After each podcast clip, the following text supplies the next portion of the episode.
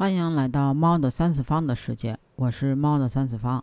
说北京这天儿啊，越来越热，好不容易等了一天的雨吧，没下，下的全都是冰雹。你下冰雹就算了，你挑个地儿下好吗？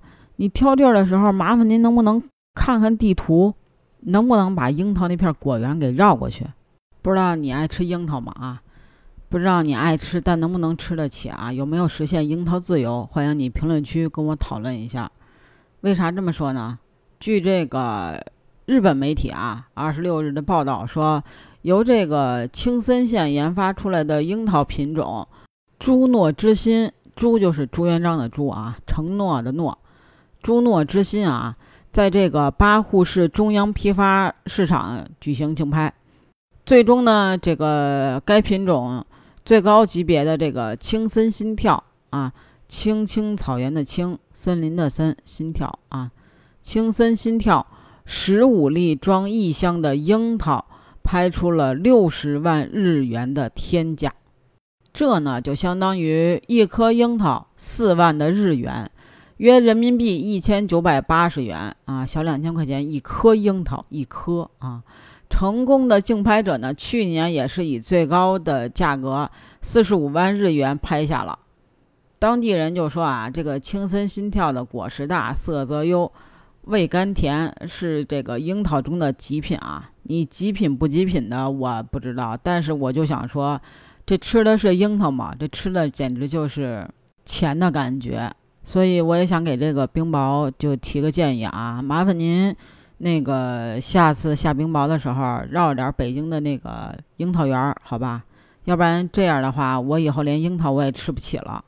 你看人这个小日子过得确实是不错，对吧？这一颗樱桃就小两千块钱，我突然间觉得我那个雪糕界的刺客那都不叫事儿，那算啥呀？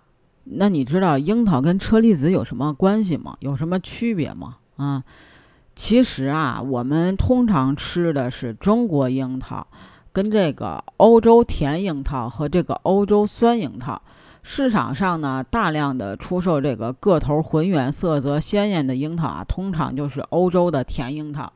其实车厘子就是欧洲甜樱桃的一个品种。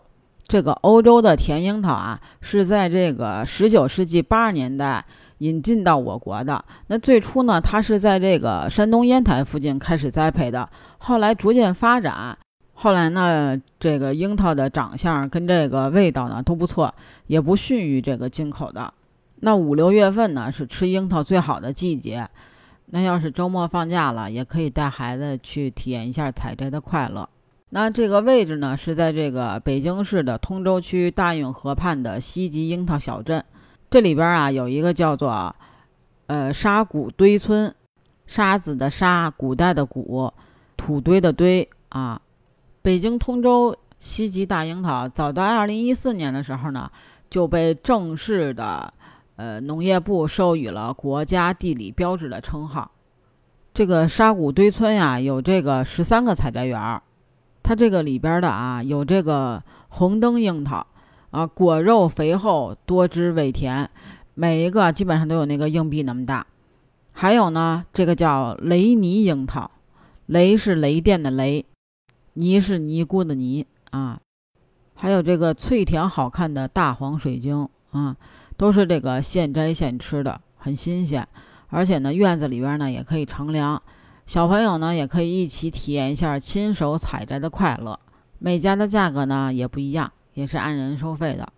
但是啊，它这个按人收费再怎么贵，也没有那个小日子过得不错的那个国家的樱桃贵啊。村子里啊，不光有这个采摘园，还有什么民宿啊、加油站呀，跟这个充电桩都很齐全。所以去了呢，不用担心回不来。我印象中，我吃车厘子还是因为我嫂子怀孕的时候，然后冬天的时候非要吃车厘子。后来我一问，这多少钱一斤啊？我要是没记错的话，应该是三百九十八一斤啊。我当时就觉得，哇塞，好贵啊！但是现在想想。看见那个一颗一千九百八的，感觉这就不算什么。当然，也有网友调侃啊，说这个一千九百八，当时我那个结婚戒指都没有这么贵不知道您对这个车厘子或者樱桃有什么感想？您喜不喜欢吃呢？或者对于这个小日子过得不错的国家的天价樱桃，您怎么看呢？欢迎您评论区跟我分享讨论，也可以加我的听友粉丝群 b j c a t 八幺八，北京小写的首字母 c a t 八幺八，期待你的加入。我们下期见喽，拜拜。